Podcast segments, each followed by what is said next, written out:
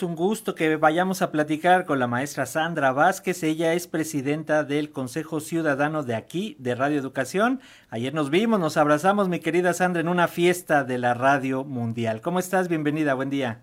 Es un gusto, es un honor saludarles. Quiero decirles que soy fiel radio escucha de su noticiario y admiro mucho su trabajo. Alexia, Paco, colegas, qué gusto.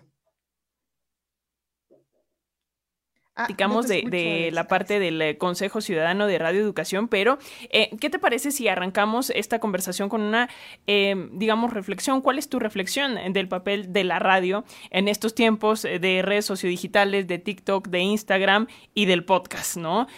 ¿cuál, es, ¿Cuál es el papel de la radio, sobre todo de la radio pública en estos tiempos? ¿Qué nos dices?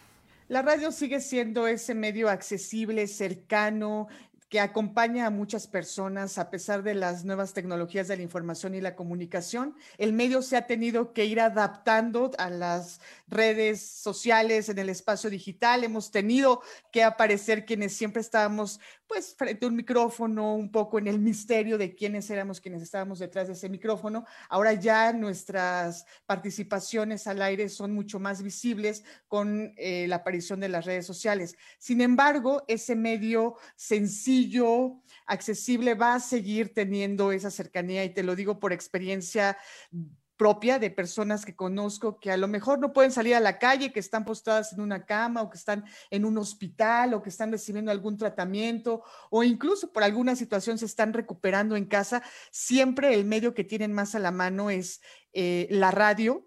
Y eso lo vimos ahora que pasó la pandemia, afortunadamente, que pasamos por este por ese contexto tan difícil para todo el mundo y la radio siempre estuvo presente, acompañándonos, informándonos. Y bueno, la verdad es que celebro muchísimo el centenario de la radio y por supuesto de Radio Educación, la Radio Cultural de México. Bueno, y, las audiencias y sobre todo las de los medios públicos son muy críticas y exigentes, Sandra, tú lo sabrás, por lo que el papel de las defensorías y los consejos ciudadanos son fundamentales. ¿Te parece que empecemos con este ABC? Coméntanos qué hace un consejo ciudadano en un medio de comunicación que además este, ya está por ley y tendría que estar en todos los medios, pero bueno, muy pocos los tenemos. Cuéntanos.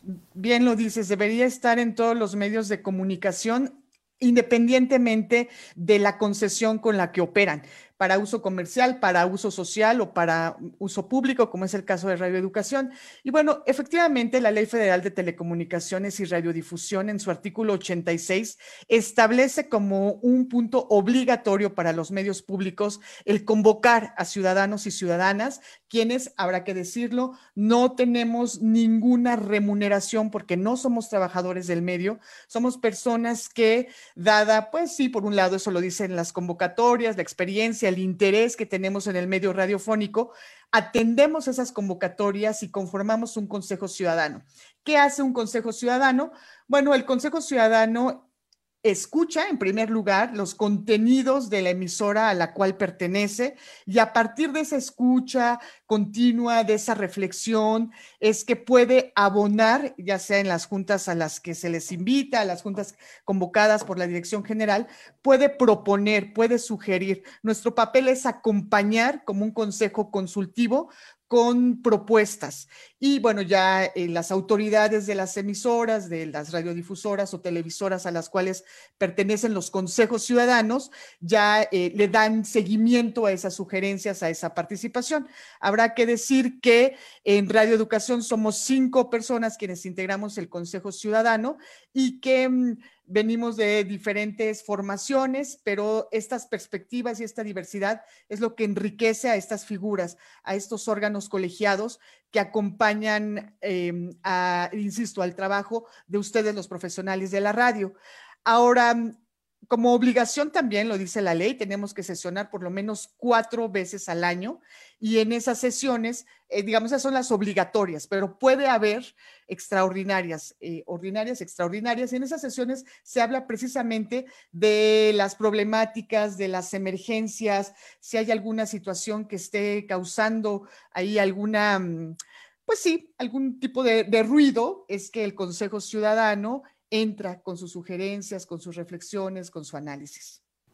Oye, Sandra, em, otra duda que quisiera como dejarla en claro para todas las audiencias, ¿no? Em, si yo soy un ciudadano, una ciudadana de a pie que no formo parte de este consejo, pero eh, pues soy radio escucha constante y tengo ahí alguna observación, ¿se la puedo hacer llegar a este consejo, digamos, para tratar de enriquecer estos eh, balances que ustedes hacen eh, a lo largo del año?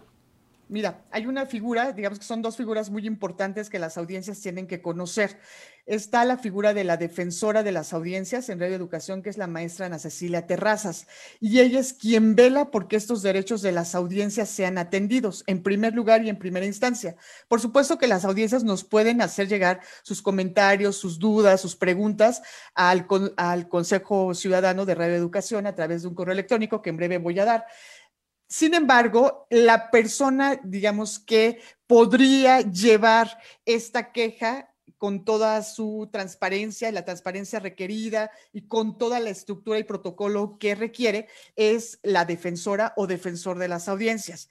El Consejo Ciudadano lo que hace es evaluar ese seguimiento que hace la defensora de las audiencias. Entonces, si alguna persona de las audiencias se dirige al Consejo Ciudadano, lo que haríamos sería, en primer lugar, que pues eh, la, defensora atienda el caso, le dé un seguimiento, ya tiene ya todas las herramientas para poderlo llevar y nosotros, nosotras, evaluaríamos esa, digamos, ese protocolo, ¿no? Entonces, les diría, por un lado, en Radio Educación está la Defensoría de las Audiencias y por otro lado el Consejo Ciudadano. ¿Trabajamos de la mano? Sí. Nos pueden hacer llegar todos sus comentarios al correo electrónico consejo ciudadano re arroba cultura.gov.mx y por supuesto les damos seguimiento o podemos dirigir si es una molestia o es una queja, ¿no?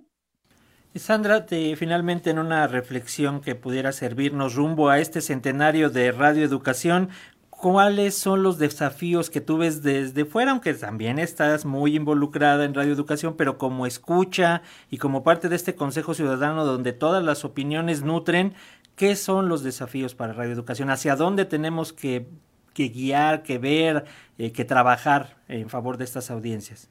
Mira, no solo de Radio Educación, Paco, pienso que de la radio pública en general, pienso que debemos también llamar o ser lo suficientemente creativos, creativas para llamar a las audiencias jóvenes que, como bien decía Alexia en un principio, pues están totalmente metidas en los reels de Instagram, de TikTok, de Facebook.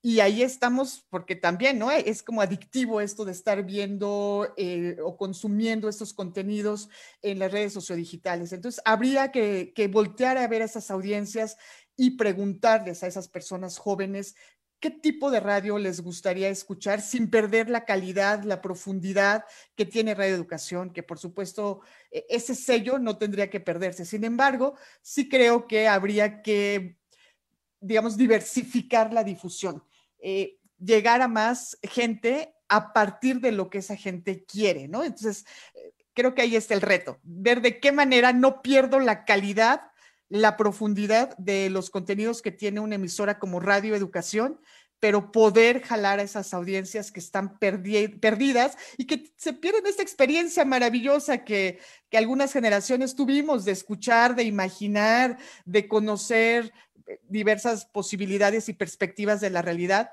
a través de la radio pública. Y para quienes estamos de este lado, pues también estar abiertos al, cambio eh, que es inevitable. Pero muchísimas gracias a maestra Sandra, Sandra Vázquez, presidenta del Consejo Ciudadano de Radio Educación. Gracias por estos minutitos y bueno, pues te enviamos un fuerte abrazo. Igualmente, un abrazo fuerte. gracias, hasta pronto.